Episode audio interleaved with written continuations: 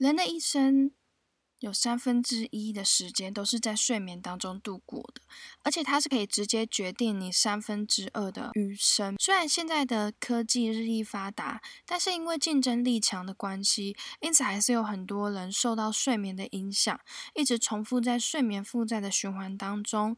当你一不注意，很有可能身体就会出现很多警讯，是你不知道的。所以今天就和大家聊聊睡眠管理，以及今天会分享三个非常重要、你不可以不知道的三个睡眠开关。Ladies and gentlemen, welcome aboard！欢迎来到一卡酷皮箱。酷是 crew 组员的意思。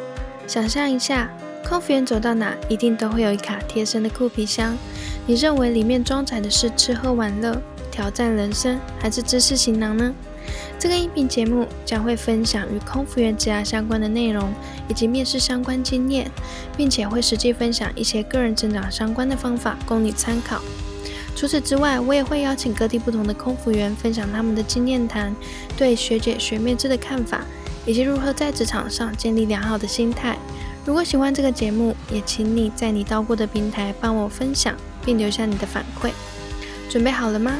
现在，请您将您的电子类产品调整为静音模式，这样才不会漏听接下来的内容。Now, please turn off the other electronic devices and enjoy the flight.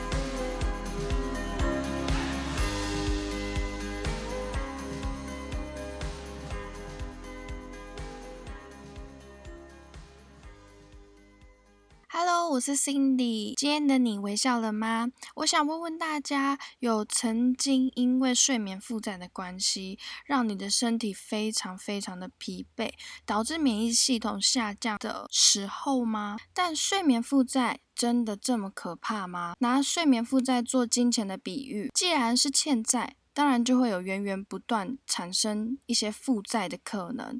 而本金还有负债的堆积，就会导致人类无力的偿还，最终呢，大脑跟身体就会形成一种不受控制的状态，导致身体健康就会跟着破产，很容易身体会出现很多的状况。的确，真的一定会出现非常多的状况。像我就曾经因为睡眠不足，然后身体就是会出现一些过敏，因为那个时候有去寻求了一些医生的建。所以呢，我发现这些建议真的非常有效。今天就想要跟大家分享一下。但是呢，在分享之前，也想要和大家说说，睡眠负债可能会产生一些身体的警讯。有以下的六点。第一点呢，就是会导致胰岛素分泌失调，血糖值瞬间的升高，引发糖尿第二点呢，晚上熬夜的时候，你会不会觉得特别想要吃东西？这个时候呢，就是瘦素分泌的停止，同时呢，会导致增加食欲味激素的分泌，最后就会引起身体超重或者是肥胖的症状。第三点呢，会导致交感神经长期属于一种紧张的状态，所以就会引起高血压的可能性就会非常的高。第四点呢，会导致气血不足，增加心脏病、心肌梗塞，还有猝死的风险。第五点呢，会严重的影响大脑前额叶皮层这个区域，主要是负责判断、冲动的控制。视觉练习还有注意力，所以当产生睡眠负债的时候，这个时候的这个区域就会分散你的注意力，降低对事情逻辑的判断，还有记忆的能力，让工作还有学习效率急速下降。第六点呢，会导致意志力失控，使精神疾病发病率上升，导致酒精的依赖、药物依赖、毒瘾发作。烟瘾失控，还有让人冲动的想要购物、感情出轨、情绪失控、急躁易怒，导致抑郁自杀。这个时候，你来回顾这六点，你有发现你已经曾经有发生过这上面的其中一点吗？如果有的话，表示你已经产生了睡眠负债。这个时候你一定会想说，可是我也很想要好好的睡觉，但是可能会因为有时候烦恼太多啊，或者是有太多的事情，你担心会记不住，或者是你明天有什么重要的会议让你紧张到睡不着。那这个时候我就要来分享以下三种我后来试过真的非常有效的方法，要分享给你们。女士们、先生们，飞机到达安全高度，准备贩卖免税品。现在可以解开安全带，起身活动一下喽！如果喜欢这个节目，我想要邀你到 Apple Podcast 上帮我们打新评分。你的反馈是这个节目持续下去的动力，以及改进的方向。最后，也别忘了订阅这个频道哦！飞机即将下降高度，让我们系紧安全带，继续听下去吗？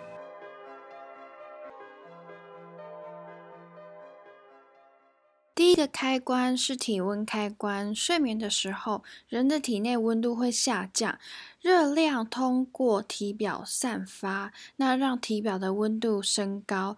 所以啊，如果想要入睡的话，应该尽量在睡前先让体内的温度升高，之后，当你开始要进入睡眠之前，再让体内的温度慢慢下降。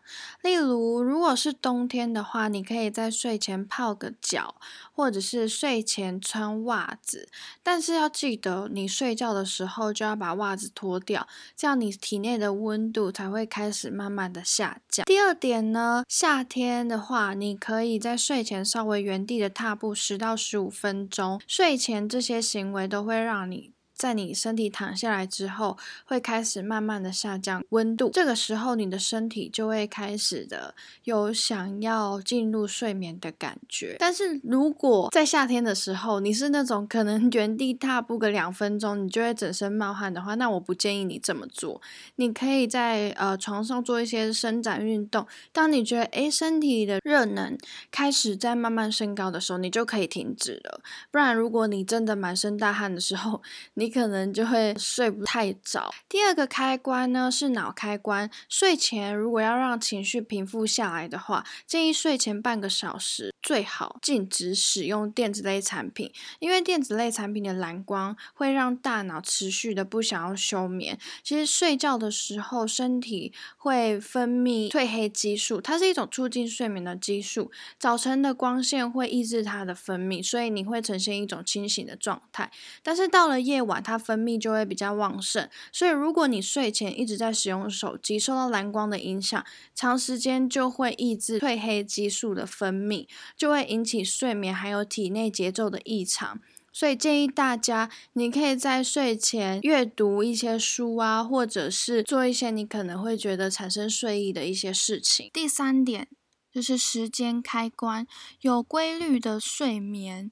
像我的话，可能有时候会因为工作的关系没有办法固定的睡眠，但是如果不是上班的时间，我就会规定自己可能尽量在十一点之前就睡觉。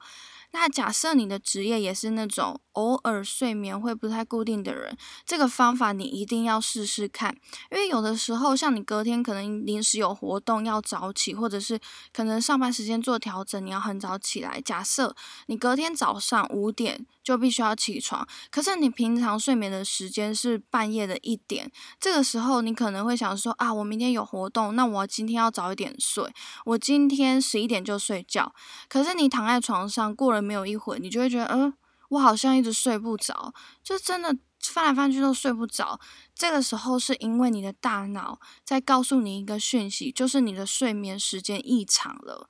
所以呢，如果要让你睡得着的话，也就是呢，在你要进入你原本睡眠时间的一点之间，你可能在提早的时候，你会有想要休息的时候，这个时候你可以先去休息一个半个小时，再起床，一直等到你的睡眠时间到之后再去休息，都比你可能真的提前两个小时。然后休息，但是你一直睡不着，一直直到可能一点过后，你也有可能会睡不着，因为这个时候你可能身体躺久了，已经开始有一点就是完全 不想睡觉的状态。节目的尾声要送大家一句话：不要为了工作而牺牲自己的睡眠。工作之余，还是要多多重视健康。如果你的睡眠品质好，睡眠管理的好，那你身体的健康状况当然也会好喽。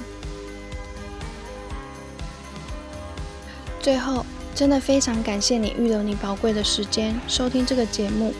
我想邀你到。Apple Podcast 上帮我打新评分，你的反馈是这个节目持续下去的动力。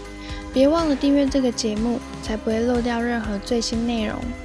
我也要邀请你到我的 Instagram 私讯留言，告诉我你还想知道哪些有关于航空业的更多内容。你可以搜寻 C I N D Y D R E A M 点 C O。那我们下次见喽，拜拜。